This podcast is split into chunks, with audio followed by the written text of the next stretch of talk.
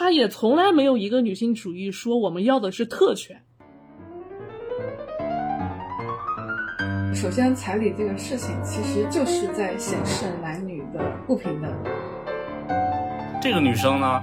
她只要不提及男生，都挺随和、挺礼貌，然后只要一提及男生，哇，整个人就炸了。多换位思考，就是男生其实有的时候也应该多站在女性的角度去考虑这个问题。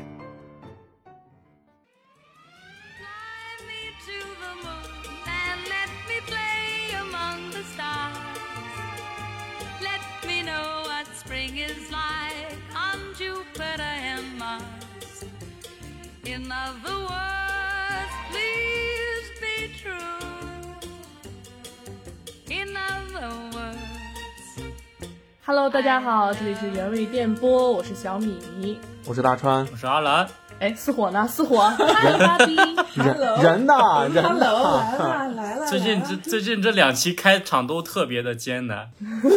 有有点尬，我以为你们会介绍我一下。啊，你都来了三次了，我上期也是这样，我上期剪了至少得有五秒，是那也得介绍一下，我这个虽然是不是新人了，但是也要有这个待遇的。啊，行行行，那你介绍一下吧，小米。啊、我今天请四火来，然后主要是要聊一期粉色的话题，然后就是嗯，嗨，芭比，你确定是嗨芭比吗？啊、还有嗨肯啊，应该是呸肯，我真我真我真不知道这期我的阿兰来到底有什么意义。嗯、其实是这期节目是想和大家探讨一下女性主义的话题，但是呢，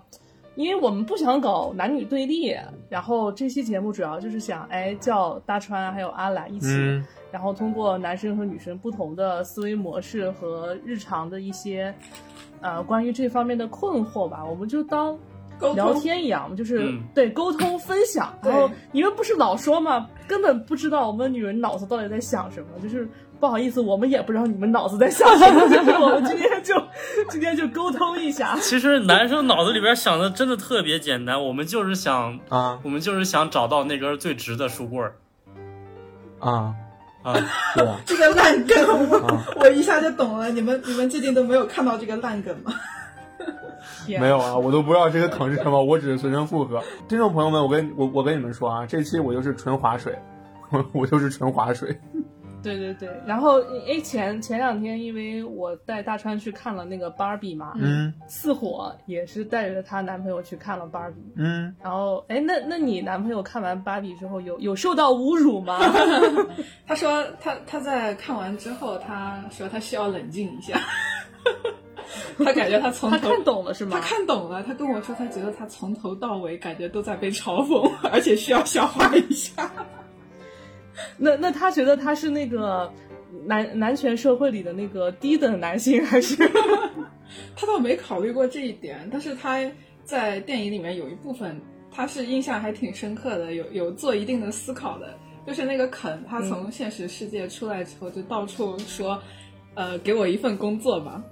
然后别人说、嗯你又不是医生，你又不是专业的那个经经济学经济的人，你要我给你一个什么你工作？有你有学历吗？你有经验吗？对你什么都没有，但我是男人，但我是男人呀。是的，是的。然后他觉得这句话讽刺了很多人嘛，因为现在像呃，我们目前生活中确实会有很多找工作的性别问题，这个应该是没法否认的吧？嗯，对对，他觉得是这件事情确实讽刺的是对的，就他也有在思考这个事儿。嗯那那川川呢？大川呢？我全程我我全程大川没看懂，就笑笑的像个傻子。没有没有没有，我就是我也没什么思考。其实我在看这部片子的时候，就小米来带我看这部片子的时候，我就是完完全全没有把这部片子当成什么所谓的什么呃女性主义啊，还是什么什么你就是当喜什么剧什么的，片儿看的，对我就纯当成一个喜剧片来看的。我就是纯坐电影院里面哈哈一笑，笑完以后我什么都不想。那看完了呢，也什么都没想。对啊，对啊，我就是我看就就是觉完事了得就。对啊，看看看就完事儿了，一个电影嘛，你你你就像郭德纲的相声一样，你指望你看完一个相声，你就可以什么？你说我女性主义是相声？就是我，就是我觉得，我觉得大川就是别人都在都在看，都在那儿看，嗨芭比，然后然后大川脑子里边就是嗨芭比 Q 了，芭比 Q 了，芭比 Q 了。对对对对对，你就像就像郭德纲一点说的嘛。戳到你，对啊，总有一个点戳到你吧，哪怕留一点印象呢。是的。你现在如果说我其实我其实我已经想我已经想不起来电影里面的剧情了。哦，天哪！就你要是说的话，那可能就是我我觉得里面就是就就是把男的演的也太傻逼了。啊，我我觉得很可爱，真 觉得傻逼。我所谓的我所谓的傻逼，有的时候也可爱的意思，就是哦我是觉得就是大川儿他把那个他你真傻逼！我求你们能让我把话说完吗？你们看见了吧？我在这个电台里面一点所谓的平权都没有，好吧？我就觉得这个电影就是虽然男的挺挺多的时候会干一些傻逼事儿，但是我是觉得有的时候他是把它表现的太夸张了。但是我又一想，哦，电影嘛，哦，行，那没事儿了，你是觉得哪里夸张了呀？忘了。别你别问他了，就是我这张电影票算是彻底白买了，我就不应该带他去，你知道吗？没有接到任何的洗礼。我觉得没什么好洗礼的，这这说白了，这就就就是一个纯纯的商业片，这就是为了。嗯，对对对啊，他就是他就是为了赚票房卖芭比玩具，就跟变形金刚一样。男生看变形金刚，女生看芭比，有什么区别吗？哎，那就要问一下四火之前嗯有没有收集到这个网上的一些差评？其实我觉得应该是有一些跟刚才大川的反应是一样的。嗯，我有看到一些，然后但是因为大家信息都特别大嘛，然后有的可能就是为了、呃发泄情绪的那种，嗯，对，然后有没有理性一点的？你觉得，哎，好像说的也也有道理，好像也没那么好这部电影。哎，这部电影说实话我没有觉得它特别好，但是呢，就是嗯。很，就是我觉得大家吵架的原因已经不是因为这个电影好或不好了，而是就是媒体把男生和女生画成了一个阵营，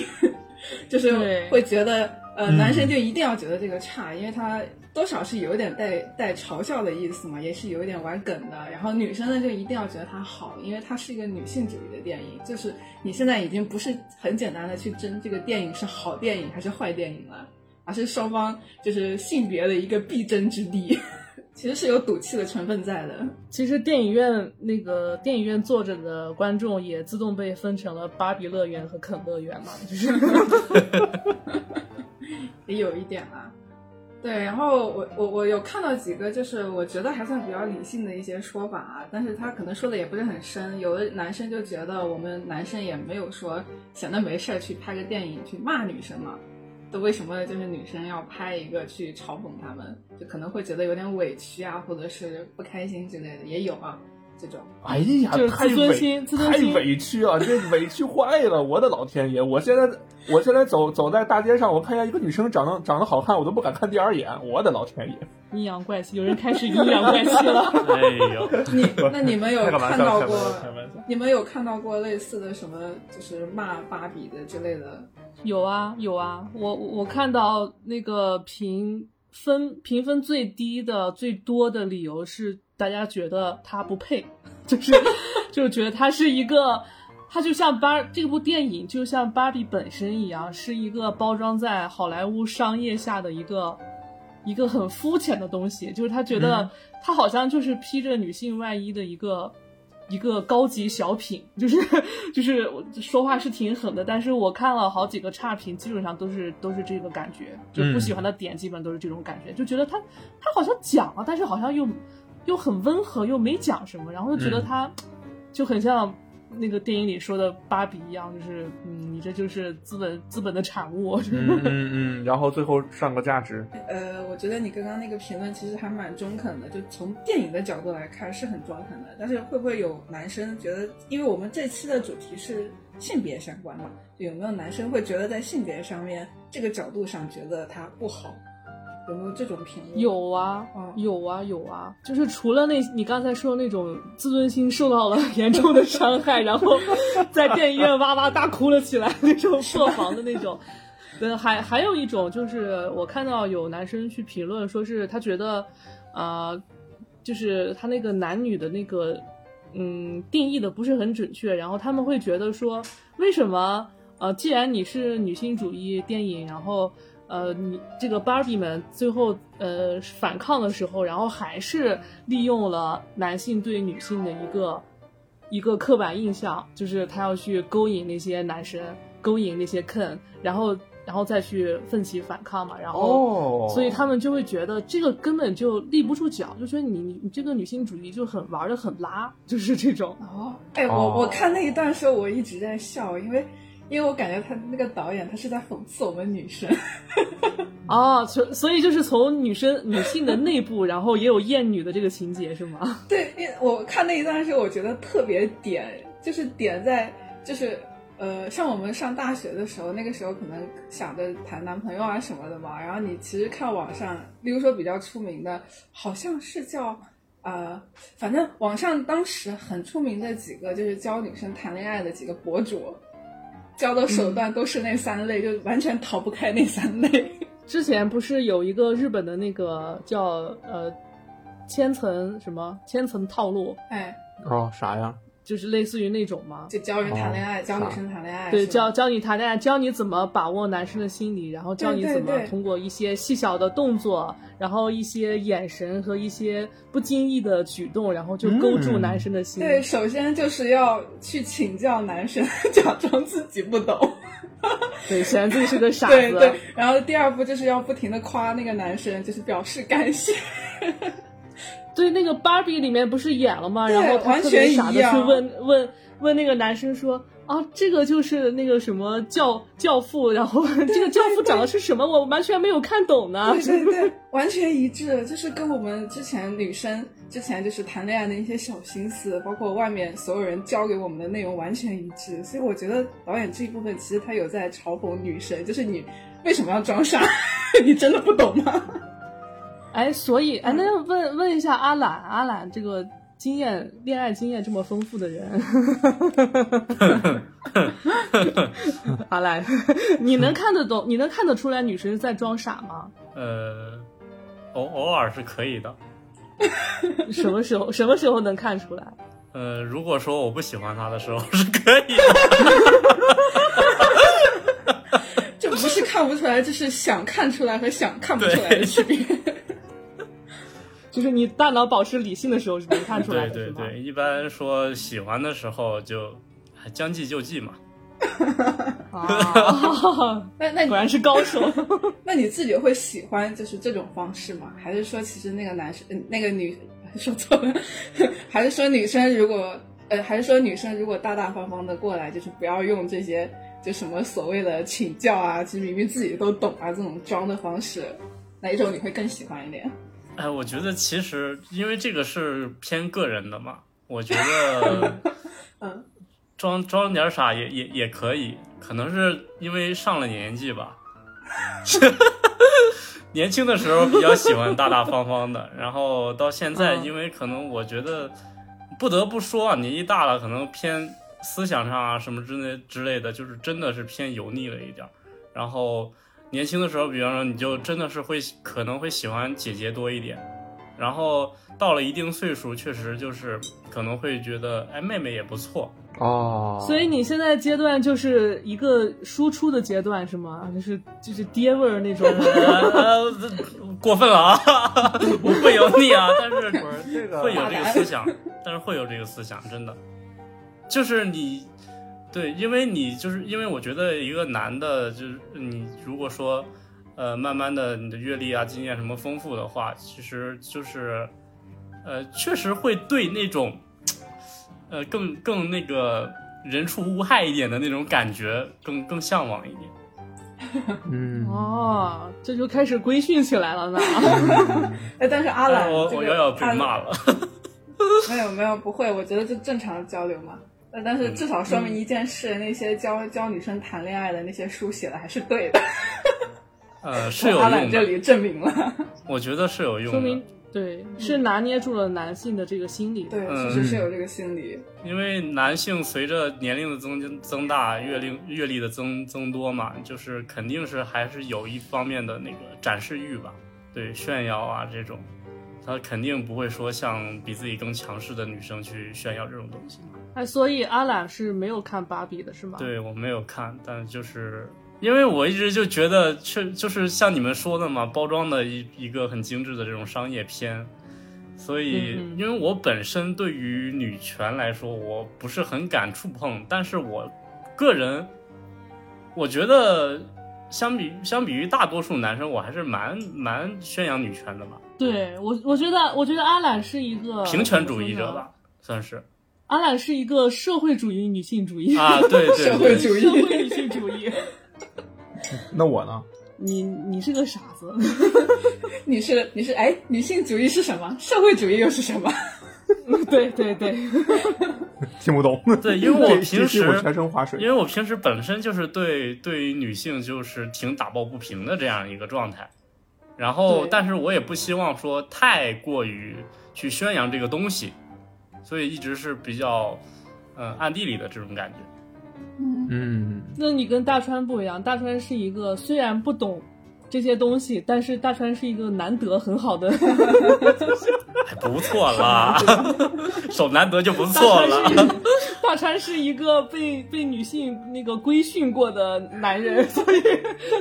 呃，所所以我们刚才那个阿兰有提到过，就是女性主义，然后你你自己有了解这些女性主义的历史，包括它的一些变化吗？嗯，不太多。不太多，但是你，但是你刚你你之前跟我说的观点确实很像那个社会派的女性主义。那哦，我们就今天先那个让四火跟我们分享一下关于呃女性主义的历史啊发展，然后以及一些非常历史上非常有意思的一些观点。接下来话筒交给我，现在叫四火老师，我来了，哎呀，憋死我了！什么时候我才能说话呢？憋死我！你可以随时发言。好的，就是从先最开始先说一个问题啊，就是女、嗯女性主义、女权主义，就是大家真的认为女生的地位会比男生低吗？就是因为你在网上会经常看到会有很多人发言嘛，比如说呃、嗯反对女性主义的人发言嘛，就会说，哎，好像现在女生地位非常高啊，甚至比男生还要高了，是吧？对，所以所以在准备说准备说这个话题开始之前呢，然后我还专门上网找了一个呃很权威的一个数据，这个数据就是它来自于世界经济论坛，还有国际劳工组织，还有联合国，然后就是世界卫生组织，反正就是各种你能想到的那种组织，他们每年会做一个呃报道，就是全球性别差距报告。然后每年大概都会有一百、就是全全球一共一百九十七个国家嘛，然后你每个国家可以自愿报名，大概二零二三年的时候有一百四十六个国家报名了，就是来评估，就是这个国家它的性别差距大不大。然后其中呢，它表现的形式就是一个数字，就如果说你数字为一的话，那这个国家就是性别非常平等，一就是平等，如果是零的话，就是 非常的不平等。就是数值就是、对一和零中间，如果说超过零的话，那就是女性她的地位是高于男性的，是这样子。然后它也是呃非常权威，就是它从四个方面来评价这个国家它的它的女性地位如何。然后这四个范畴分别是薪资以及工作机会。第二个就是你的教育程度，对，第三个就是男女性的政治参与比例，然后第四个就是医疗健康和生存，也就是说你的出生率还有死亡率。然后，然后像二零二三年今年的数据显示啊，就是一共是一百四十六个国家，然后中国的排名是一百零七名。然后他的哦，它的性别的平等就是那个指数，我刚刚最开始嗯介绍的是零点六七八。零点六七八，这算是还不到一，好吧？还还不到一但至少一半以上了呀。啊。对，然后我我还仔细看了一下这些这个这个报表，我觉得特别好玩。就我我一直觉得韩国性别对立都闹成那样子了，应该就是地位很低是吧？但没想到韩国的那个名次是一百零五名，竟然比中国还高。啊？我，可是怎么会呢？我觉得韩国才是 最压抑的。吧是因为很神奇。然后韩是因为中国中国人多吗？整体比对，例是不是有是不是中输在了这个你刚才说的医疗和死死亡率、出生率上？不知不是道不是不是我。我是觉得，就是有没有可能，就是因为中国人很多嘛，所以因为你人多了以后，你的比例其实也会相对来说去对下降。我也觉得韩国对对对我我觉得可能这种原因嗯可能性大一些。嗯对，对，我也觉得中国现在就输在很多地方都是输在就是人多上面。我绝对不相信韩国的男女平等比中国厉害。但是你想想，我们现在在是在杭州嘛，这种大城市，包括他们就是嗯阿懒，可能是在北京，是吧？然后呃成都可能我们大城市还行，哎，也许还有那种偏远的小地方，是吧？就是这种也是要嗯包括在内的。然后韩国我刚刚说是一百零五名嘛，然后它的分数是零点六八，然后中国一百零七名，然后我还看了一下，日本是一百二十五名，然后哦，印度是一百二十七，也就是日本和印度就差了一名。啊！但是日本的女性主义历史，包括女权浪潮，很从很早以前就开始了，结果是一点 效果都没有吗？这么惨吗？呃，但是日本现在是跑偏了嘛？日本现在，它的女权已经跑偏到，就是把这个范围定义到婚后女性了。然后我看了一下，就是这么多国家里面排名第一的是冰岛，冰岛对，冰岛这国家不没了吗？因为人少嘛，呃 然后，绝对有这个就是北欧。国家，北欧很多国家都上榜，都是很很前面的。第第一名冰岛嘛，第二名挪威，嗯第三是芬兰，然后第四是嗯新西兰，然后就是瑞士，然后德国，就基本上欧美国家很明显就是在很前面的嘛。嗯然后我们就说排第一名的那个冰岛，冰岛它的、嗯也就是说女性别差异最小的。世界上性别差异最小的国家，它的分数是零点九一二，也就是说它还是也是没有达到平等的。所所所以你们觉得，嗯，就是在中国，呃，女性地位和男性地位平等了吗？那肯定不。这个是个，这个是个基础，就是如果你你你你已经认定了女性地位是比男性地位高的话，我们就没办法继续往下聊这个话题。他说，他说，我觉得这期没没有必要接着聊了。本期节目到此结束。因为之前，因为之前川川有有确实有过这种疑问啊，然后因为可能在在家里面确实我的地位比他高，然后所以他就会，啊，所以他就会疑问，他说啊，嗯，我觉得女性的地位比男性高啊，你看这家里面，然后 钱也交给你，然后家里家外什么什么话都要听你的，我觉得我自己的地位还不如狗呢。对，很多人都会这么说，所以我想着我把这个报道给放在最前面，就咱们先达成个共识嘛，就让这个数据来说话。女性女性地位还是不如男性的。我我觉得很多男性就像那个 Barbie 里面说的一样，他们是站在一个这个利益既得者的一个地位上，就是一个不自知的状态。嗯，因因为男权社会给了他们很多特权，而这些特权在长久以往的这个呃冲刷跟已经也已经变成了一种习惯，所以他们不觉得这是特权。是的，是的，是的。对，所以你会觉得，哎，是不是女性地位比男性高？呃，我我有个问题啊，我插一句话，就是如果说我不说这个报表的话，你们会在你们的印象里，中国的女性地位大概能排到多少名？如果还是按一百四十六个国家来算的话，其实我觉得前前前不会一一百名之前吧，我自己的、啊我自己的心理想法。你你你这么乐观的吗？反正你要是不说这个报表排名的话，我觉得也是倒数也也是一百多名，倒数倒不至于，但是肯定一百多名，绝对到不了一百名之前。为什么呢？因为最简单的就就是从我们平时找工作面试的时候来说，因为我本身我是男生嘛，所以我在找工作的时候，我在面试的时候，我听到很多人说的最多的一句话就是，我们愿意招男生，因为男生耐操，嗯，这倒是。哦，不要用“操”这个词。啊你这个，你这，你这是也是一种，你会被骂的，大川。哦，sorry sorry，就是就是。你看你们男性啊，什么操啊、干呀，什么侮辱女性的这种词语，张口就来。不是不是不是，我我只是复述他们说的原话而已，所以大川别说了，越说越黑了。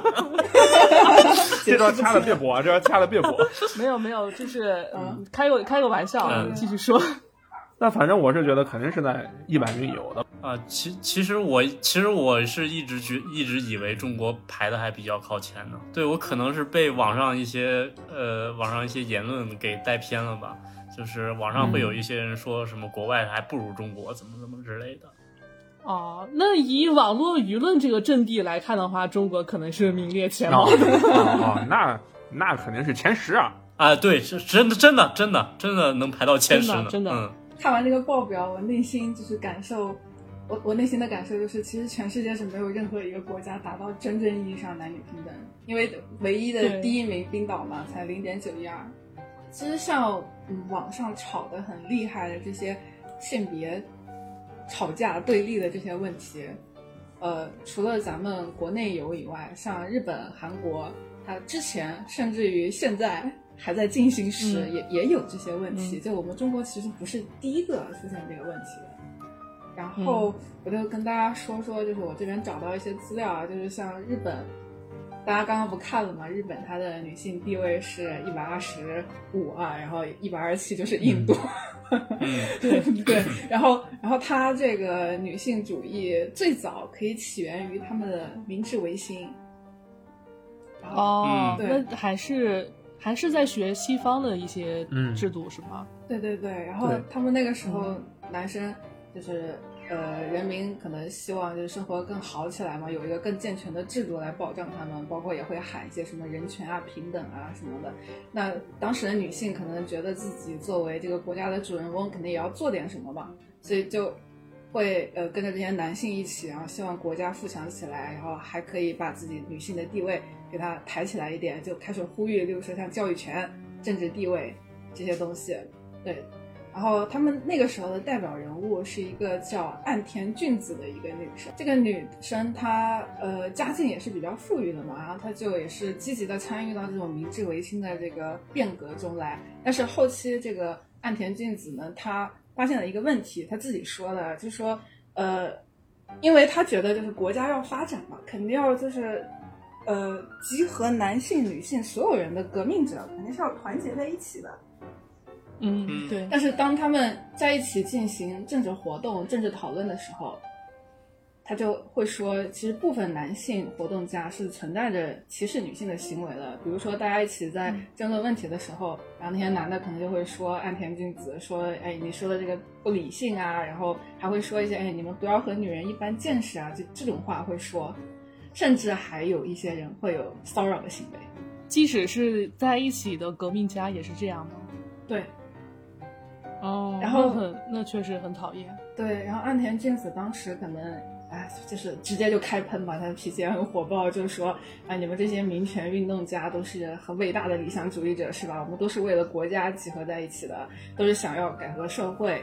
然后，但是为什么在男女同权问题上还是要这么迂腐呢？他当时是有这么问过，但是因为当时日本社会对他们来说最重要的问题是，就是让国家还有政治发展起来嘛，还有经济发展起来，让所以那个时候很多呃女性的活动家，大多数就选择了妥协嘛。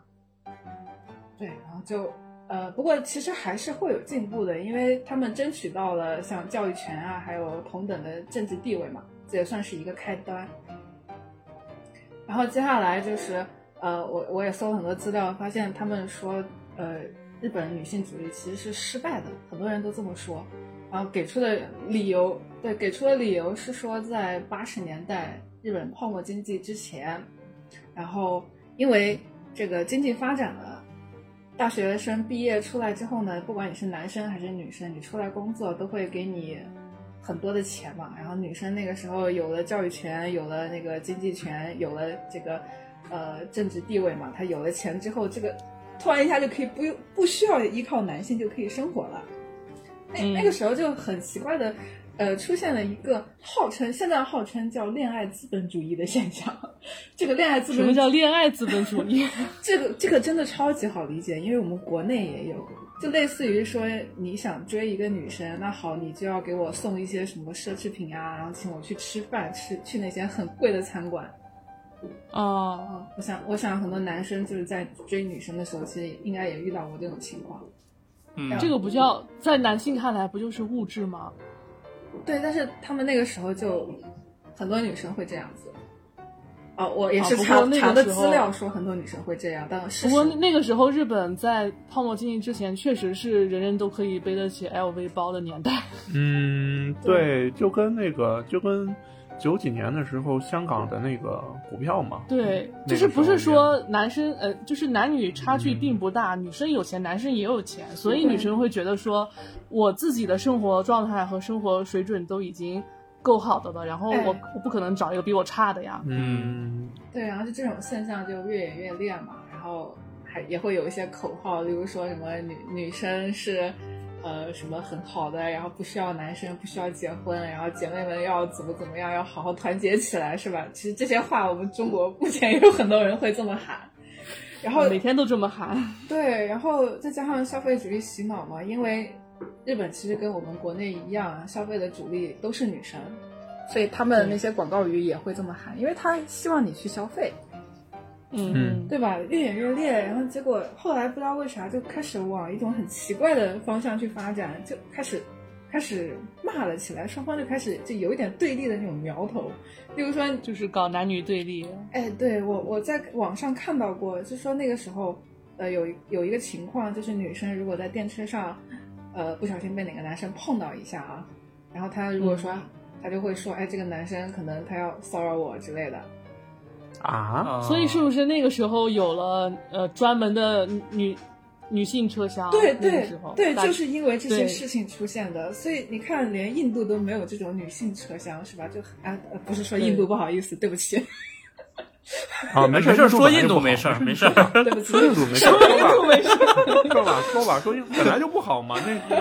就是这就是一个疯疯狂的国家嘛。就是很多女性地位很低的，就是还有一些发展很贫穷的发展中国家都没有这些女性车厢这种说法，但是日本却有，就是那个时候发展起来了。嗯，对，嗯，然后双方就越骂越厉害嘛。最后这个骂战怎么结束呢？就是他们八十年代泡沫经济就来了吧，因为大家突然就没钱了，然后大大家变穷了 就可以和解了，是吗？所以还是经济基础决定的嘛。就是大量的大量的人下岗了，然后很多会有那些经济压力，然后包括政策那个时候也会说希望女生回到家里。就日本会有一个政策说，如果夫妻双方有一个人他是没有收入的话，你这个交税会少很多。就反正就是包括政策啊各方面的一个呃共同的作用下，就是很多女生回归家庭了嘛。然后就是再一次把女性逼回家里面对当家庭主妇。索性就完全丧失经济收益了嘛。嗯，对，所以很多人说她就是一个很失败的女性主义案例。嗯，是的，所以你们你们觉得是她有失败吗？但是我觉得，就像你说的，呃，那个泡沫经济之前的女性主义，我觉得它不是真的女性主义，它确实是被消费主义包裹包裹嗯之下的一种女性主义，嗯就是它的根基是不稳定的。然后他们他们所呈现出来的，包括呃理论也好，还有他们的。他们就是只是在在喊，但是没有什么作为啊，就跟现在的中国一样对我也觉得，是的，对啊，就就这每天不就是喊，中国现在的发展势头吗？包括前一段时间各种就是高那个那个地铁上就是这种偷拍啊，怀疑偷拍啊这种，就我觉得这个是啊。很很很畸形的一种一种形态，就是他只他只争取权利，但他不付出任何义务。对。对。对，他想要特权，对这个我觉得就不叫女性主义。即使就是纵纵观历史上所有的女性主义的啊、呃这个分类也好，嗯包括社会主义女性主义啊，包括后现代女性主义，然后再包括甚至是激进女性主义，它也从来没有一个女性主义说我们要的是特权。是的，嗯，嗯，所以我觉得它根本就不是女性主义。所以他们其实就是只他们只看到了他们所要争取的那个权利，但是他们并没有看到自己所要履行的义务。权利我觉得他背后们甚至的义务。对他们甚嗯至都分不清楚什么是权利，什么是义务。嗯对，我觉得日本的这个案例，就是我们我们国内的女生们一定要好好思考一下，真的不能从重新走上日本的那条路。对，对，真的对自己、对对别人、对男性也好，对女性也好，对整个社会来好，都是毫无发展的。嗯是嗯，的，就这个标准不能双标嘛。你这么要求对方，那你也这么要求自己好了。对呀、对呀、嗯是啊，但其实总的来说，我感觉也我我呃，就总的来说，我自己认为还是呃，虽然失败了，但也没有完全失败，至少是拥有了一个相同的教育权，还有政治公民权吧。对他只要在呼吁，只要在呼吁，就肯定是有进步的。就是我们，我们应该是对，我们应该是就是鼓励大家，就是之前有就是问我嘛，说啊、既然平权很难实现，或者有些人认为这个东西根本不能实现，那就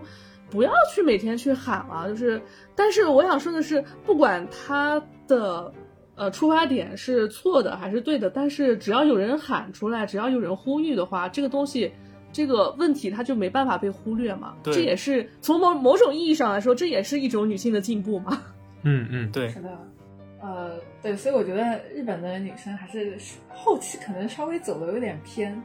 啊、也有可能会有人说我拿的这个资料不对啊，就是如果有不对的话，可以在后面就是补充，因为我也是上网扒的一些东西，就是如果真的要呃去讲什么地位啊之类的话，我觉得可以真的可以考虑一下这个全球性别差异报告嘛，什么薪资、工作机会，对吧？教育程度、政治参与，然后医疗健康这个东西，大家往这个方向四个方向去冲嘛，是吧？那那日嗯日本现在呢？现阶段呢？从八十年代到现在，就还还有吗？还在发展吗？现在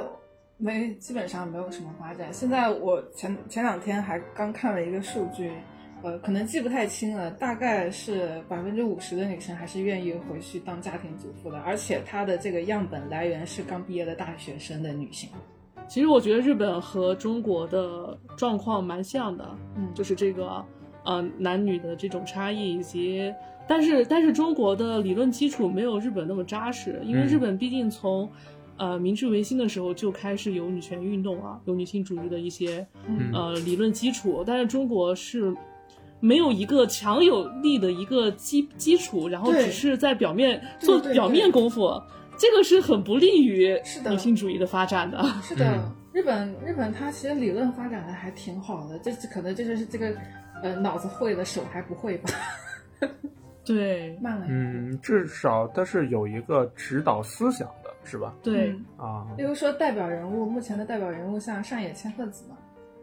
嗯，我嗯我我我是我个人是比较喜欢上野老师的，就是因为很多人说那个上野老师他说的东西都很浮于表面呀，或者是没有什么呃实际的一个目标和达成的一个目的，但是我觉得。他就是因为我之前看了很多上野的他的一些访谈，然后他特别有意思，就是有些人就说，呃，他之前出的书啊，他那个书名起的是什么“性感女郎”的什么什么，然后别人就抨击他说是你作为一个女性主义者，你怎么能起这么媚男的一个嗯一个标题呢？然后，嗯然后上野老师的回答是：我不管它标题媚不媚男，只要我这个书有人打开看了，只要我的观点输出出去了，我就是在为女性主义发声。嗯我只要我只要表达出我的声音就可以了。对说的是有道理的。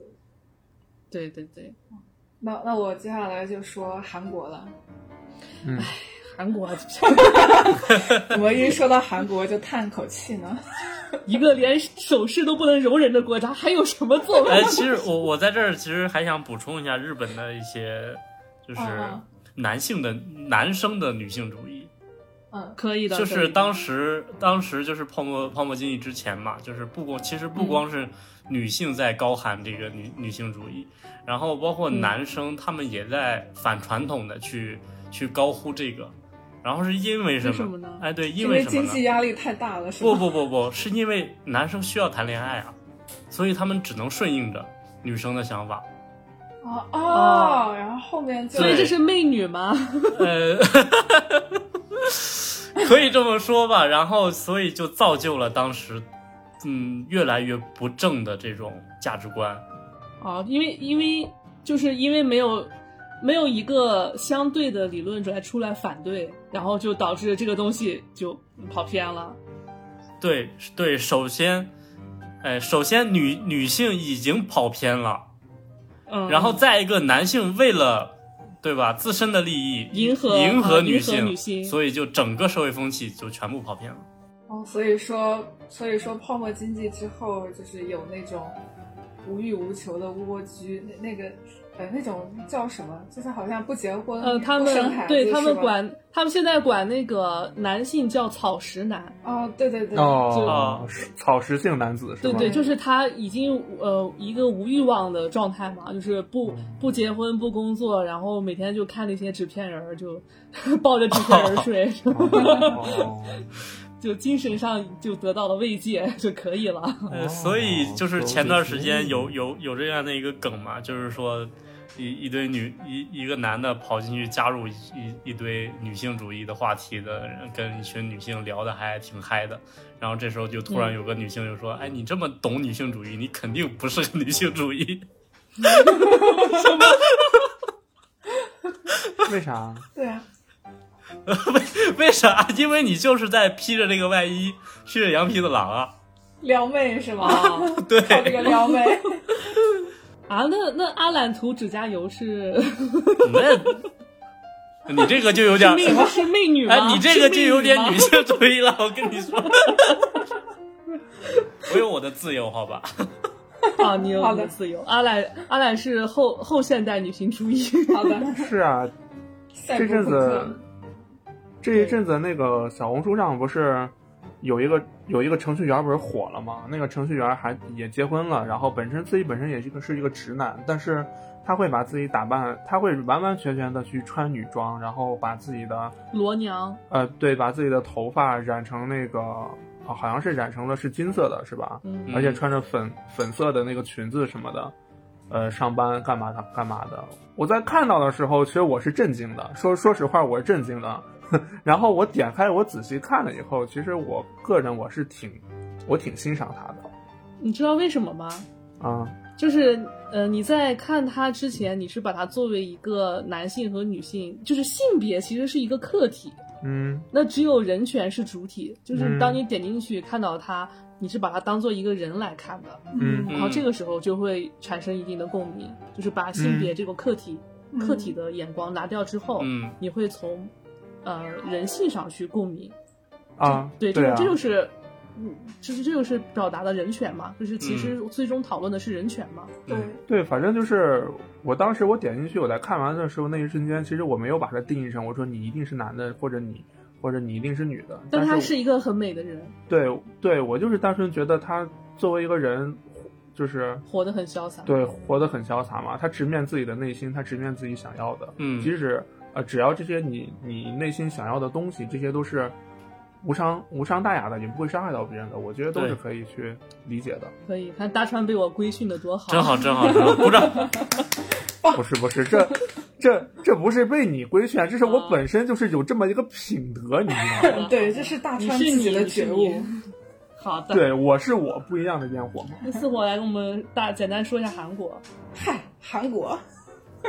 嗨，韩国 小西吧，小西吧，哎呀，不也也不能这么说。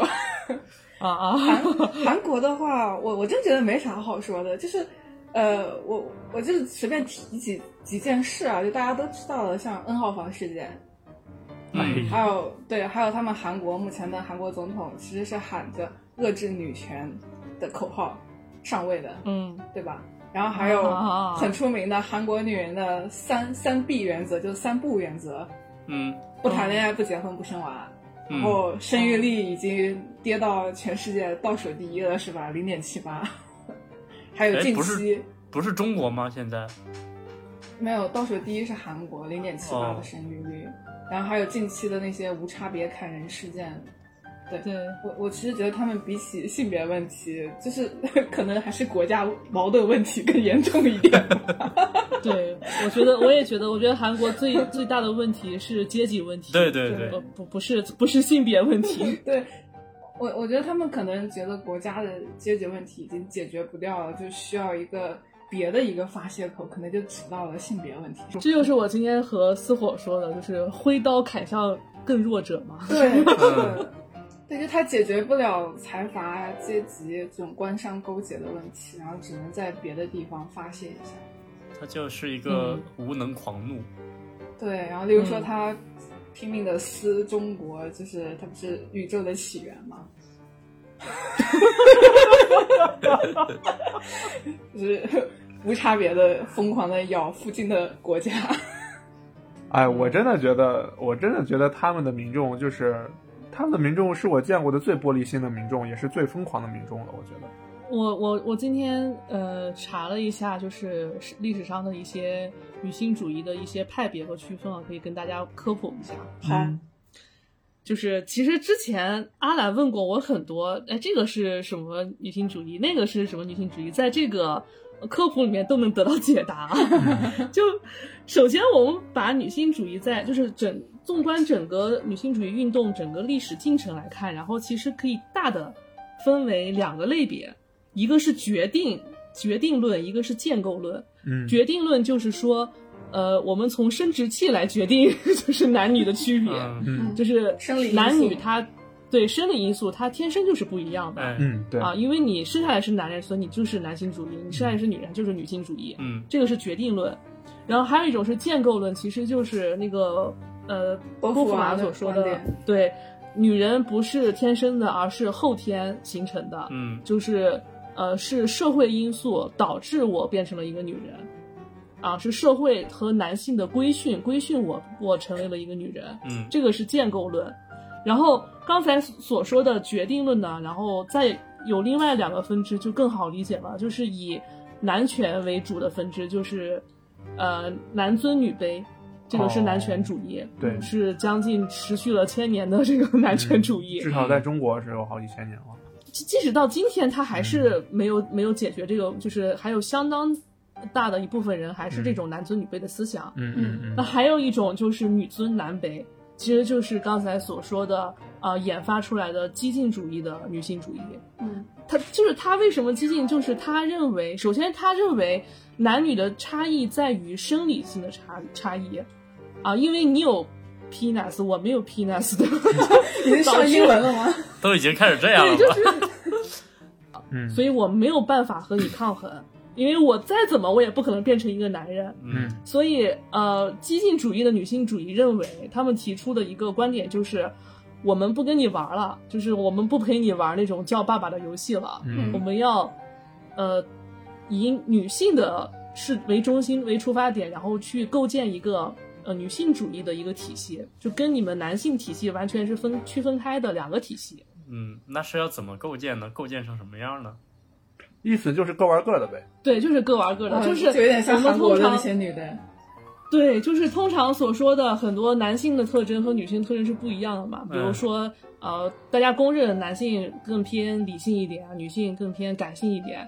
就是那激进激进主义女性就认为，我们在理性上肯定是赢不过你们的，因为这是你们的你们的场子，这是你们的玩法。那我们就去构建一个更偏感性的一个世界，比如说我们、呃、女性可以制定一个专属的女性法典，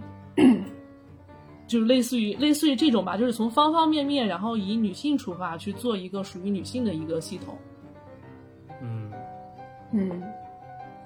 然后后面说的有一个建构论，就是刚才说的女性是男女是后天形成的这个，然后它就包含了刚才所说的社会主义的女性主义。其实社会主义、女性主义就是马克思、恩格斯那套嘛。嗯那它其实呃，但是有人就说，就是它其实跟男女没关系，因为它就是阶级对立。对它最后，对它最后所要的就是一个呃推翻资产阶级，然后达到无产阶级。那么无产阶级其实是不分男女的，对是全人类的一个奋斗目标。是的，嗯，没错嗯。然后到呃第三次、第四次浪潮的时候，大概在二零一零年左右的时候，其实就开始出现了一些呃解构主义，就是后现代女性主义。嗯就说的再简单一点，就是大家这几年就非常听的耳朵都快听烂了，就是 LGBTQ 群体。哦，嗯。就是我这个我完全把性别模糊掉了，就是我们不讨论男性和女性，我们把这个性别完全解构了。我们的性别是流动着的，就是嗯。我今天可以是男性，我明天可以是女性，叠 buff 就是我想，对，就是就是叠无限叠 buff，就是我想变成什么就变成什么，嗯这个就是基本上就是后现代主义女性主义所倡导的一个一个想法。嗯但是它的弊端就是它没有提出一个，它没有提出任何一个解决方法，它只提出了一个观点，然后它的观点就是随性的，啊、流动的、自由的，然后自己定义自己的。但是相对而言，它反而在呃女性主义也好，还是男性主义也好，没有任何的解决方法，因为只要你有解决方法，那你就不属于解构，那那你就又又属于有一个目的性了。哎，解构的真正的意义在于没有目的性。我觉得所有所有东西加上后现代都伴随着抽象。对，对，包括后现代文学啊之类的，都是这种结构主义。太抽象了。天，这个说来说去，其实还是人人权的这个范畴。但是我其实一直想说，呃，不管说男性和女性啊，除了说人物的人本身的这种生物地位以外，其实它还包含着一个社会地位，就是我们、嗯呃，这我觉得这两个怎么区分呢？例如说，呃，生物地位，就例如说，呃，你有 penis，我没 penis。哎哎，对这些东西，但是其实这些生物的这些东西是没有办法界定我们的地位的，其实反而是社会在界定我们的地位。嗯就是，呃，所以我其实觉得这两年，呃，大胆发言一下哈，我觉得这两年就是这些东西有点跑偏，它过于强调于就是，呃，人的本身这种生理上的这种地位的问题。嗯，哎，那来阿懒给我们分享一下你你的 你的个人经历，奇葩的个人经历，觉得呃有某某位对吧？某某位网友觉得啊，这个从生理上从生物上来说，男性就是压迫女性的啊，男性就该自取灭亡啊。呃阿懒可以跟我们分享一下这个观点。这算是公开处刑吗？呃，是这样，处吧处因为处刑大家也都知道我本身是画画的嘛，然后嗯我本身也有一个就是画画的这种交流群。呃，嗯应该事件是发生在大概两年前吧。两年前我认识了一个网友，这个网友当时还在读大学，就是以、嗯以以以我们来说，应该还算是个小小朋友吧。呃嗯然后他他的目的是想通过我进群，然后去呃宣扬他的女性主义吗？不不不不不，他画画很好，啊，非常棒，就是嗯，就是在座没有人比她画的好，即使她还还很小，呃，就是你很有才华的一个女生。很有才华的一个女生。然后她是想通过，其实她这个人也是有点问题啊。她她之后也是通过我的这这一些群，给她拉的一些插画群，攒了一波流量跟粉粉丝以后，就直接就退群了，就好像是、哦哎我看不我我已经不是你们这个圈子的人了，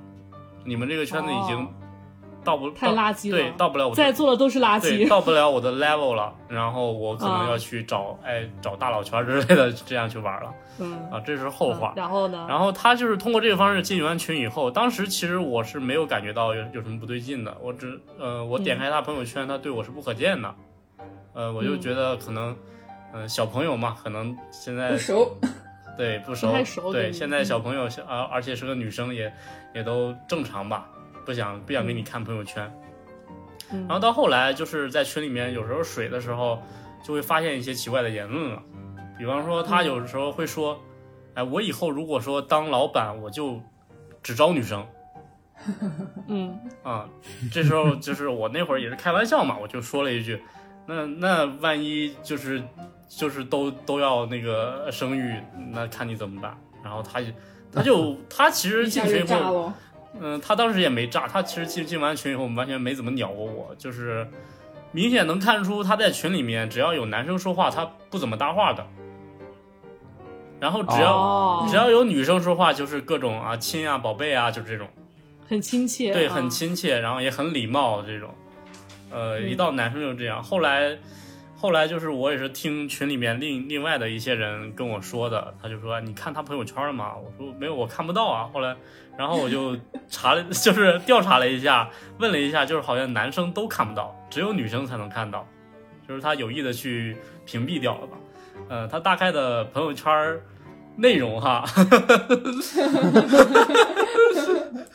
就就逐条阅读。哎，就就大概我读一下啊，比方说他分享的这篇文章叫《和雄性交配会短命》，研究发现延迟交配能 竟能增加寿命。分享自领 领言，然后还有女的肯定打不过男的，男的有绝对的力量。说这话的贱人要不要出来被女拳击手打几拳，清醒清醒脑子？就是大概就是，他就经常 我靠，嗯，后来我也跟一些网友在聊嘛，就是一些有他共同好友的水友一块聊，就是说这个女生呢，她只要不提及男生，都挺随和、挺礼貌，然后只要一提及男生，哇，整个人就炸了，了。对，就是各种骂，所所以她是一个极端的女权主义。她甚至不是女权主义哦，哦，她已就是一个极端的厌男主义，我觉得，好家伙，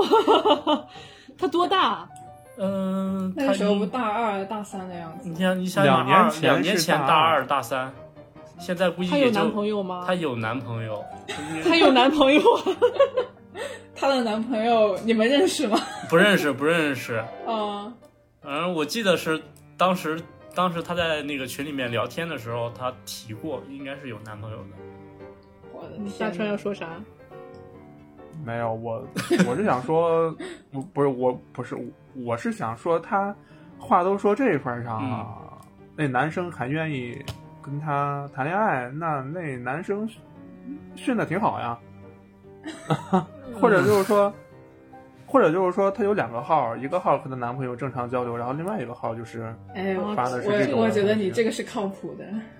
就是后来我也我也分析过嘛，我跟朋友也分析过，他这个可能就是嗯。两不就是两条因素吧。第一条就是嗯。他应该是有经历过阴影，嗯，嗯。然后再一个可能也是因为，呃，像他这个年代的，就是伴随着互联网长大嘛，嗯、在这种网上接触的东西也挺多的，确实会有一部分这种，呃，小孩儿群体，他们就像嗯校园暴力一样、去扎堆儿，然后去抨击这些事儿，就像饭圈一样跟风黑，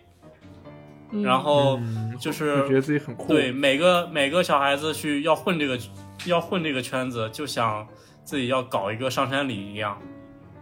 就去嗯投名状嘛，对，就就是随跟风去说一些这种东西，就觉得这种思想很前卫很酷，然后觉得自己站的是正义的一方，伟大还而且又有刺激，然后 最后伟大且刺激。对最后抱有的是一种乌托邦一样的纯净幻想，呃，为他们的维纳斯般圣洁的世界征伐。我的天，有有这个可能性。对，所以我就是从从从这个女生的案例来说的话，其实我觉得呃很大一部分原因是现在的网络和舆论的原因吧。就是就是要和大家聊一下，我们经常真的是经常在各大平台上、营销号上，然后看到各种各样很奇怪的定论，就是他们会他们会拿一些很奇怪的数据出来，我不知道你们有没有看到那种。那种营销号，就说什么呃，据什么什么数据分析，然后百分之八十的呃这个男性都不会去去去管家庭啊，或者是百分之多少的女性，就是这个、哎，这个数值，，就是这个数值就拿拿捏的非常，就是你敢乍一看你觉得它特别有道理，再加上他们会经常引用一些当下最流行的一些女性主义的词语啊，比如说呃这个 LGBTQ 啊，嗯然后这个 Me Too 运动啊，什么嗯类似这种，呃，但是其实你仔细拆解它这些营销号的话，你就会发现它还是在呃搞一些所谓消费主义的陷阱，嗯。然后甚至是一些呃现在大家都在吐槽嘛，这个田园女权啊，嗯。就是搞特权的这帮人，嗯，这个东西一开始我看的时候也会觉得，啊、很焦虑。我基本上每天打开这个各种营销号，它都会给我贩卖焦虑。嗯，然后后面就发现，我越焦虑，我就会越干什么呢？就是越焦刷虑，越消，越消费，对，就完全掉入了消费主义的陷阱。对它有的时候这种信息，它不是为了解决问题，或者是传播一个真正的，呃，比较正向的一个思想吧，它可能就是为了流量，为了发泄情绪。就像我一开始我想上网搜一些男生就说这个芭比不好的一些言论啊，结果我搜到了呃一一部分，当然也不是说大家都是很没有理性的啊，就是有那么一部分男生就是真的纯属就是在发泄情绪，而且他的阅读量、点赞量又特别高，确实这种很容易煽动大家的情绪，然后就又又看起来很爽，又非常的顺，就很容易得到传播。嗯，是的，嗯，就相对来说，女生可能也是这样的。对，但是我觉得就是在这个整个社会的一个畸形的呃两性对立的一个氛围下，我觉得男性也是深受其害的，对吧，大川？啊，怎么突然就 Q 到我了呢？你就你大川会不会在深夜，然后就睡不着，然后坐起来，然后恶狠狠地盯着我？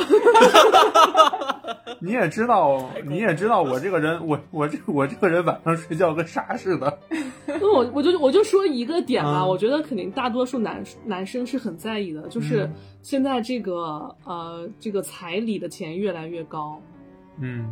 有没有有有没有这种现有没有注意到这个现象？哎呦我的老天爷，怎么不这不早注意到了吗？就是我觉得这个是从金钱上就是很直接的一个点，就是把这个压力给到男性，因为呃一一个是女性她现在接受的教育也好，还是她的工作呃工作环境啊，还有她本身的一些权利已经得到了很高的一个提升吧。然后就比如说我家里面养了一个女儿，我这么细心的对吧培养她，呃，那我肯定要把这个这个注压在男性的身上。再一个就是各种营销号的这个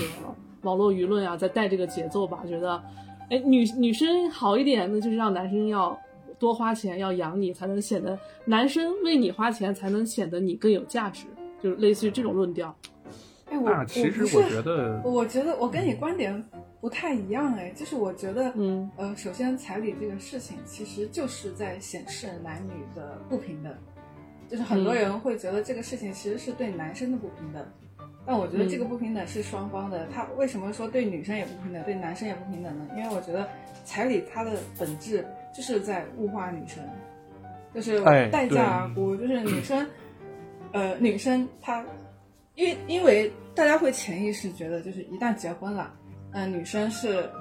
呃，就是弱者，她需要一个保障，所以她要找你要这个彩礼，然后来，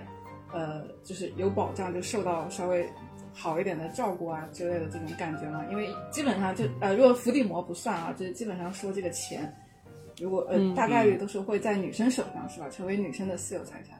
嗯，是因为嗯大部分人都会默认觉得女生是这种结婚关系里处于弱势的那一方，所以需要这么一部分的补偿。啊，我没说出来啊，其实四火也帮我说了。其实我刚刚也想说，就是这种，就这种东西，其实就是在物化女性啊。确实是有的家长会这样，这不是瞎说。有有的家长确实会会就是觉得，就是我结就我女儿嫁人，其实我就是卖女儿。对，我这种觉得蛮是是很极端的物化的。那这嗯明显的不就是把自己的女儿当成了一个商品吗？嗯啊，我把我女儿卖给你，而且一些可能比较偏远的地方，可能还会觉得就是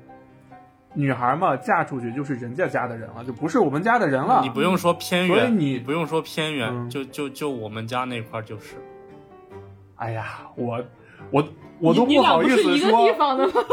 不是我，不是我，我都不好不好意思说，我们家那边确实有一些就是县城什么的，就是这样，而且、这个陋习，而且在多年前，就具体地方我不说是哪儿了啊，在多年前就那那也是我听我妈说的，而且我听我身边所有的长辈都这样跟我讲过，就是在那个地方。在多年前，嗯你去上门去结婚，你岳父会让你去偷一头牛，我去让你偷一头牛过来给人家家里面，就当就跟那个就跟咱们以前说的三大件儿一样，啊证明你这个人敢敢去偷，哦，哎，这就是那个。这是什么奇怪的风气？当然现在肯定是没了，但是多年前是有的。但是现在那个地方的彩礼，确实是至少是我们老家彩礼最高的一个地方，嗯，就是那边，有好多人就是是娶娶不起，娶不起，嗯就都是这样。对，而且其实这就是一种物化女性呀。嗯而且越是这种彩礼高的地方，它其实越是要求女生嫁进来之后，就是一定要，呃，就是男方家的人了，而且还要不停的生，直到生到男孩为止。嗯，对，嗯那我们我我们先我们先不聊这种，就是呃，我觉得这有一部分的文化糟粕，以及嗯，对，就是很薄很传统的一部分的呃原因哦程度在，就是对，然后我们就说我们作为我们现在这个阶级嘛，嗯我们现在都是我们什么受过什么高等阶级教育的，不是，就是我们都是呃受过高等教育的，然后并且对吧，在呃在大城市也好，还是在二三线城市也好，有一份相对比较体面的工作的，就是类似于这一群体来说，嗯，呃，从自身出发，你们男生有没有觉得生活中有哪些呃现象是觉得嗯，由于不平权而导致把一部分的压力莫名其妙的转移到你们男性身上？嗯，完了，他们沉默了，他们觉得非常好，我 觉得现在非常好，是利益吗？取得者。不是，就是呃，不不不不不，不是不是，我在思考这个问题。其实，我我也是在思考，我也在思考。那你觉得为什么呃，之前的两次，包括这次的那个会议上，然后会有女生不断的提出，啊、要产假要相当，男女要休同样的产假，为什么要提这个？你有思考过这个问题吗？我都不知道他们提过这个。你要是不跟我说，我都不知道。我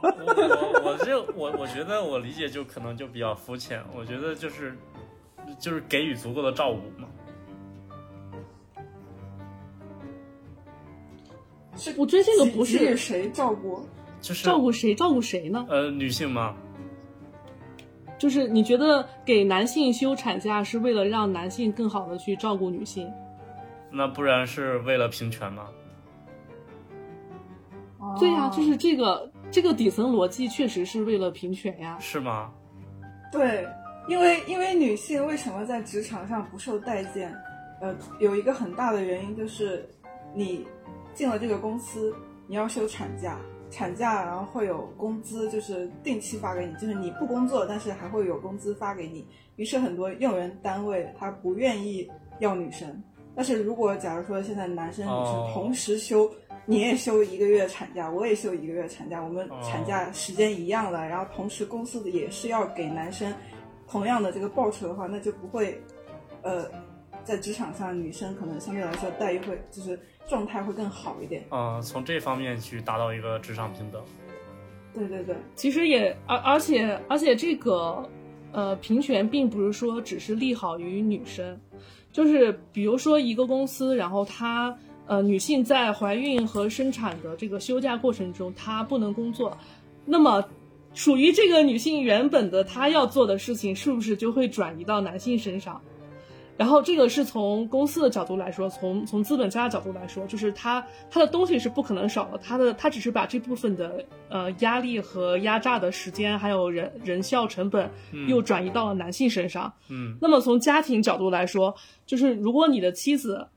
呃，她需要更多，她她需要呃怀孕生孩子，并且生完孩子之后要有更多的时间和精力去照顾孩子。其实现在很多家庭都有这样的现象，就是比如说，呃，这个女生她原本她一个月挣的比男生多，她的工工作相对比较好，但是她很忙。但是她要回归家庭，她要照顾孩子，她就只能去换一个工资相对较低，然后并且时间比较呃充足的一个工作，可以让她有更多的精力去照顾家庭。但是对于这个家庭所负担的总额是不能变的，因为养孩子和不养孩子，他肯定是养孩子要花的更多。那么，那这部分的经济压力就又丢到了你们男性身上。是的，就是你能了解这个这个逻辑吗？嗯，对，就是你们工作的总量不变，如果少了一半的女性，只要你的老婆她回家休产假，那你就相当于是又多了一个人要打两个人的工。只不过可能是别的老婆，就是跟你的同事她休产假了嘛，那你休不了这个产假。嗯所所以所以你们觉得这个平权它是一个结果还是一个过程？嗯，我觉得我还是觉得是个过程。结果我觉得我也觉得是个过程。我我其实 因为我觉得是永远达不到平权。对我也是这么说的。就是这几天，就是理想主义。对，就是这几天小米跟我说这个事儿，我就曾经不止一次的我给小米说，我说平权别想了，永远都达不到，只能说无限接近于这个，这个就是，呃，怎么说呢？就是只能说无限无限接近于这个程度，但是你如果说真的就是平权的话，那不可能。嗯就像我们，就像我们之前一直倡导的，就是说公平，没有所谓的公平。既然平权其实也是公平的一种体现，所以也没有所谓的平权。也许可能需要更新的一些理论、社会理论的支持了。嗯，就像封建封建主义王朝时期，可能也想象不到我们现在还会有人权，还会有社会主义这样生活一样。什么？你们居然没有奴隶？对，你们居然没有奴隶，什么？你你们竟然不拿奴隶祭天？哎，我有我有我有哎想，到不是不是，主要是什么呀？这都是主人决定的。明明是祥瑞。这也能扯上。我操！哎，但是有一个很很有意思的一个历史的一个是、一个点啊，就是呃，其实远在原始社会的时候，曾经有一有一有一段时间是，呃，是我觉得是接近于平权的，因为男女共同生活在一个部落里面，然后生的孩子由部落来抚养。哎，这、就是你这个，你知不知道现在在云南那边有一个民族是这样？哦，我哦，真的还知道，还有吗？走婚是吧？对，走婚是。呃，它不是一个民族，它是云南下那边一个民族的一个分支。嗯。对，呃，具体反正它不在就是呃我们的就是常规的这五十多个民族里面，呃，他们是整体就是一个部落一个村子吧，然后、呃，然后所有的他们就是没有结婚的，但是如果说呃他们定期会有一个联谊吧，算是就像晚晚上就像火把节那种，晚上可能大家都、都坐在一块儿一个大型聚会，然后如果大川儿他相中小米了，就是可能就是，然后小米也相中大川了。晚上的晚上的时候呢，那小米你就会给他留一个门儿。他们当时有、哦是有一个，反正是有个偏仪式吧，可能就是呃挂个东西之类的那种。然后这时候大川就可以进到你的闺房了，两个人呃哦，进到闺房，其其实你们就已经算是一对儿了啊。对，这时候你就是。嗯小米，你就能把大川的鞋还是什么挂到上边，意思是他已经是我的人了，我已经是他的人了，嗯。我们两个已经是一对儿了，就是，呃，然后生下来孩子以后，男生也不用去负责，女生直接会交给就是他们这一，呃这一家族的人吧去抚养。嗯。如果说两个人就是闹掰了，你们不想在一块儿了，这时候就是直接就把那个信物就给拆下来，就意思是我又单身了。所所以就是就先不说它能不能在大范围的实行，但是这个模式它算是平权了吗？不好说，这我觉得这不算不算平权吧？这不好说。可是首先我们已经没有谁归属谁的这样一个界定了，对我们我我们没有就是已经已经是排他性了，我们没有这个所谓的第二性了，没有谁属于谁。再一个，我们整个部落的这个资产还有我们的物资都是呃共同来共同来分取的，再加上我们的嗯孩子，他也是由部落来。来养的，共同抚养的，就是在这样一个体系下，他算是男女平权了吗？呃，我觉得还是像大川刚刚说的，这只是一个无限接近于平权的。嗯我觉得很难说，对，因为我还是蛮而且有没有发现，这个是他们这个部落就是不存在阶级阶级因素。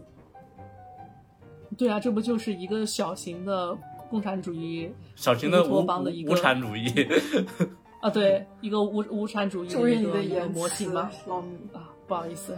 嗯 一个模型，一个一个呃一个试验的一个模型。呃，一个模型，嗯，OK，我们今天聊了这么多，然后我们呃特意啊，真的特意拉两位男士进我们的姐妹聊天群里面，就是就是聊这么多，你们会不会有一些小的启发？就是为什么？呃，为什么我们经常会呼吁女性主义？它绝对不不仅仅是女性的事，它呃也是男性的事，也呼吁更多的男性去呃了解女性主义？呃，我先说吧。嗯，就首先，虽然这期我确实我在划水啊，然后也也是、你那个、也知道你在划水。呃，其实我没有什么太大的启发，为什么呢？因为我本身就不是那种，呃，只是站在男性角度看问题的男的男人，就是我是会站在女性角度去看待女性所面临的问题。就比如说，呃，女性很简单，就是、嗯就是跟我谈恋爱前跟 跟我谈恋爱之后有没没有什我么我 不一样的视角看问题？我在跟你谈恋爱之前，我本身也是这样，就是我不会就是说觉得就是我作为一个男人，我就是我必须啊我怎么怎么样，然后女人就应该怎么怎么样。就是咱俩在一块儿以后，就是因为你会经常跟我聊这些话题嘛，所以我觉得我就是我能更多的去从女性的角度去去理解女性，去理解女性是怎么想的，也是去理解她们所面临的问题。嗯所以为什么我说我看芭比的时候，全身我没有觉得我有被冒犯到，或者说我我怎么怎么样，怎么怎么样，我全程在笑，是因为我知道这么回事儿。嗯，就是你打心底里其实也能接受了。对啊，我是能接受的呀，所以我觉得无所谓啊。嗯所以我我看待这个电影的时候，我是很平常心的去看的，我又把它当成一个喜剧商业片看的，我没有做任何的所谓的就是说啊我在思考什么的，我觉得我那生活中有没有什么事是你呃觉得就是通过女性的视角去嗯。看，然后发现跟以前你你想的不太一样的？嗯，啊，你先想吧，阿懒来说。这么随意想，可以想两个小时。首先，首先我一直觉得，我一直刚我刚刚一直就是我有点跑题啊，我一直在想象那个小米是怎么去调教大川儿的。啊，没有，我没有调教。小米可能就是搂着 搂着大川的肩肩膀，你是我的儿子。不要串台，不要串台。对呃，女性视角看问题，这个其实我是呃，我是一直觉得，呃，我我是需要把那个男性跟女性就是完全作为一个整体去看的。我觉得就是阴阳、阴阳之间的关系吧。嗯呃，就是还是说整体的统一的去看这个东西。呃，我很其实我比较少吧，就是专门从女性视角看问题，因为本身本身的个人经历什么之类的，也不能真的不能够完全去带入女性，因为像、嗯像你们你们所说嘛，就是。我很多潜意识真的就是已经是吸收了一些文化糟粕，就是不根本不会注意到，嗯，但是有的时候已经在潜意识里了。对，但是你们，但是你们提我肯定会豁然开朗，嗯所以就是是一个很好的视角。但是我我是觉得阴阳多去转换是比较好的吧，就是我以后肯定也会试着多去从女性视角看问题，然后也希望就是很多女性试着去男性的视角也去多多看待问题，这样。就是，所以我一直说的一个问题是，男女之间其实应该多换位思考，就是男生其实有的时候也应该多站在女性的角度去考虑这个问题，想想女，想想如果你是一个女人，你会怎么想？那么反过来，那么女性其实也应该站在男人的角度去看问题，就是如果你是一个男人的话，你会怎么看？对，就是，但但但但是我回到这个女性视角的问题上，我，呃，我想说一下我的观点，就是我觉得你们还是有点宏观，嗯就是你们还是站在一个男性和女性的这个差异上去去讨论，然后包括大川刚才其实他他在他在说的是，呃，男女的关系上，嗯怎么怎么让关系更融洽。但是我想说的是，我觉得女性视角和男性视角的区别在于，男性视角是垂直的，而女性视角是横着的。嗯就是你能理解这个感觉吗？就是男性他自古以来对他的规训是，呃，什么事他要做好，然后他要向上走，不是向上就是向下。嗯那么就是我要强，我要强过别人，然后对啊、我要工作，我要挣更多钱，我要去往上爬，我要证明我的社会地位，我的阶级地位。就是由于这个千百年来对男性的这样一个规训，不然你就其实我觉得，其实我觉得这个世界是先对男性有了规训，然后才男性才去规训规训女性，因为因为他这个世界对男人规训说你要有有钱有地位有势力，那么怎么能凸显自己有地位有势力呢？就是我需要。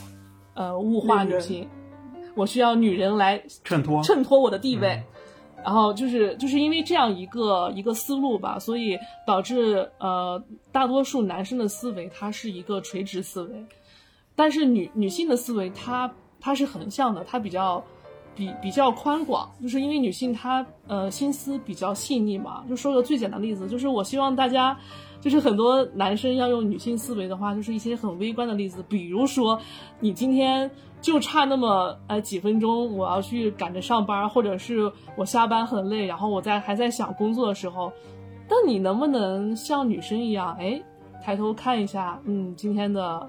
天很不错，今天的风景很不错，哎，路边的花也很不错，然后就是类似于这种很细微的一些呃一些变化和视角吧。就是我我倒是没有那么宏观的一些看法，我只是觉得生活中有很多很细微的一些角度，如果说你用你学会用女性的角度去看的话，你可能会有不一样的收获，嗯，可能会可能会放放下很多呃这个千百年来对男性规训的这种焦虑感。嗯，就 是一些意想不到的精彩。对，对对对，嗯，对我我也是觉得，像小米刚刚说，其实小米刚刚不是问你们说，这种呃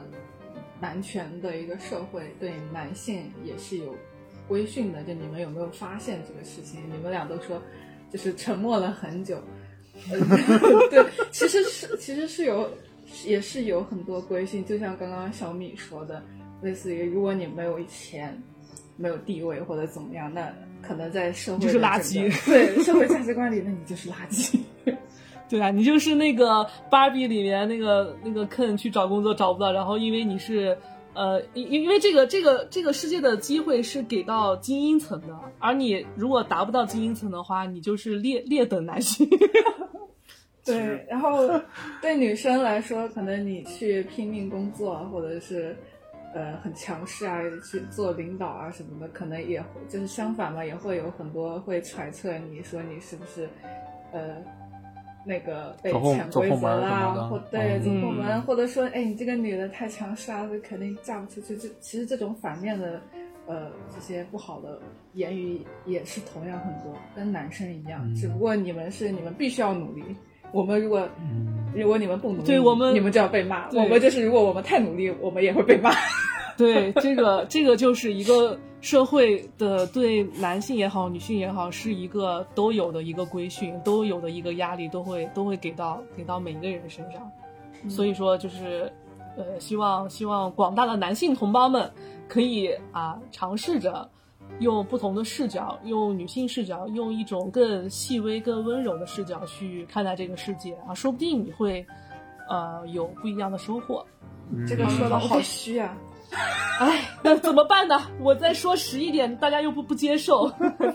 大川在旁边都快睡着了。啊，这样吗？这么痛苦吗？之前不是去英国玩嘛，然后我在他们那个 National Gallery，就是呃英国国家美术馆里面，然后看到了很多的那个关于女性主义的艺术品，包括行为艺术，然后。嗯呃，国家美术馆然后，它陈列了很多这种艺术品，然后其中有一个艺术家，他做了一个实验，就是行为艺术吧，当时给我印象很深刻。他是那个人呢，他啥都没干，他就注册了两个 inst Instagram 的那个账号，两个账号的内容还有所有的东西，名称啊什么的，全部一模一样。然后每天就是定点发艺术品，两个号发的作品也是一模一样，唯一的区别就是一个号是设置为男性，嗯一个号设置为女性。然后经过一段时间的这种呃有规律的更新之后呢，他就收集了这两个账号的评论点赞，然后整个男性的那个账号里很多人点赞，大部分人都在夸他说一些比较积极的话，女性的账号里面有些辱骂的，点赞人也很少，嗯。还有很多就是说一些很丧气的话，就是嗯。在，所以他最后得出一个结论，就这种性别刻板印象可能已经藏在了就是各种潜意识里，完全没有办法发现，因为他两个号完全内容一样，但是为什么？而且更刻板印象从来没有被被消除，而且在现代社会更隐蔽了。对对对，更加对就是自己都察觉不到的那种。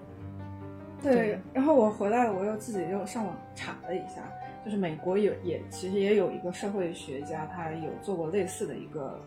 呃一个实验，也是就是相同的简历，相同的教育背景，相同的经历，唯一的区别就是性别，男和女。嗯然后最后他就把这些简历给发出去给各大公司，让他们去筛选，然后看看哪些会通知让他来面试，然后最后做出了一个概率，每十个男生被 HR 要求就是你过来面试的同时，只有六位女性被告知你可以进行下一步面试了。嗯，这个就是他们在用一些实验数据来表现我们现代社会的一个差距，就是这个东西，对吧？你们自己品吧。这就是血淋淋的现实啊！对，血淋淋的现实，就是你就是第二性，你就是只能比得上，还是美国，美国，美国可能相对来说性别问题还没有中国呃这么严重啊。在按那个报告来说的话，嗯，一个女性等于是百分之六十的男性。对，其实也可以去看一下各个公司的这个高管的男女 男女占比嗯，啊，就大概能看出来，就为什么说我们经常说女性在职场上是有一个隐形的有天花板。嗯，对，对，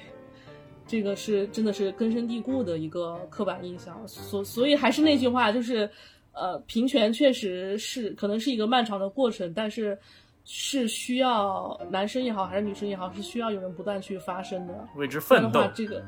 对对，不然的话，这个东西永远都没有办法改变。对，对，然后而且这个压力压力是给到每个人身上的。是的，对，而且女生我觉得这也不要这么的冲动，因为你想想，这种不是说男生和女生一定要吵架，一定要把对方给划到另外一个阵营，就是你们难道不可以共同的多一个战友，相互对一起进步吗？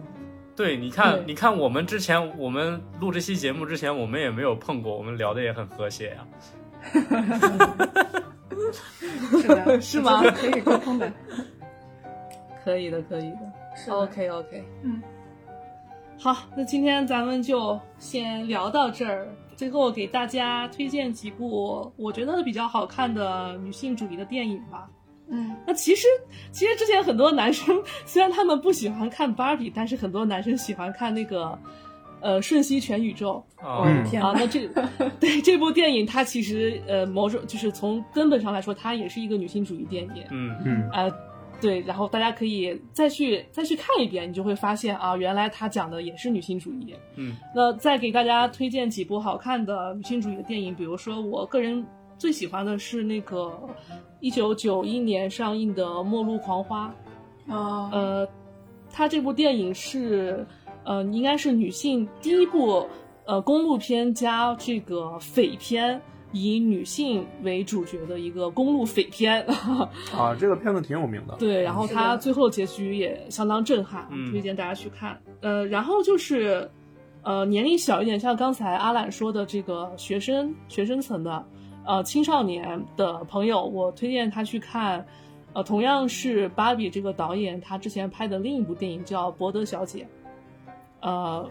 ，Miss Bird 这个电影，我觉得它很好的诠释了现在青少年，尤其是女生，她身上发生的一些很细微，但是，呃，又很无奈的一些一些东西。然后它这个这个片子，我觉得它，嗯，主要讲的是母女之间的一个关系。然后它里面有一句台词，我觉得还挺挺让人深思的，就是呃，女主和妈妈妈妈陪她去买毕业舞会的礼服，然后她穿上礼服之后，然后她问她妈妈，她说我穿粉色怎么样？然后她妈妈说你穿粉色呃不太好，你要不要再换一件？这个女生就问她妈妈，你呃你喜欢我吗？她妈妈说我爱你。女生又问她，我问的是你喜欢我吗？然后她妈妈说：“我希望你能成为更好的自己。”然后这个女生就反驳她妈妈：“如果现在的我已经是最好的了呢？”就是它里面有很多这种呃对话，非常令人这个是人生令人对对对，就是我觉得很多青少年朋友可能会比较喜欢看。然后还有一个比较极端的一个电影，然后就是推荐啊、呃成年人啊，仅限成年人看，就是 呃女女女性瘾者。它聚焦在一个很独特的一个群体上，就是有有性瘾的这样一个呃女性群体上。然后它这个电影我觉得拍的也挺好的，很有呃很有一些形式感和一些艺术性吧，就推荐大家去看。好的，OK，记住了今天就到这里。呃，好，最后跟大家 再通报一下，呃，各位听友，我们的原味电波已经建了我们属于我们自己的微信群，然后现在已经有很多听友加进去了。呃，我们的微信群就是你搜索“原味电波”小写拼音全拼小写零二一四原味电波零二一四，然后这个是大川的呃个人号，他会呃你备注听友，大川会拉你进群，然后我们日常在群里面就是嗯很开心的沟通，对吧？男生女生都可以嗯像今天这样啊，非常和谐的，没有任何啊没有任何打架的这个嫌疑啊，都是很和谐的沟通。然后不定期我们还会在群里面发放一些。啊、福利什么的，比如说嗯大川的裤子啊，什么鬼？原味，原味内好的好的，天哪，开玩笑，别你的号要没了。啊，就是经常呃，我们会有一些抽奖活动，或者是一些呃类似的线下活动啊，都会在不定期在群里面办，然后希望大家多多支持。嗯、o k 今天的节目就到这里，然后要感谢四火和阿兰带给我们完全不一样的来自于男性和女性的视角。嗯，好的 OK，拜拜。好的，拜拜。拜。Flowers Turns out I'm not real, just something you paid for.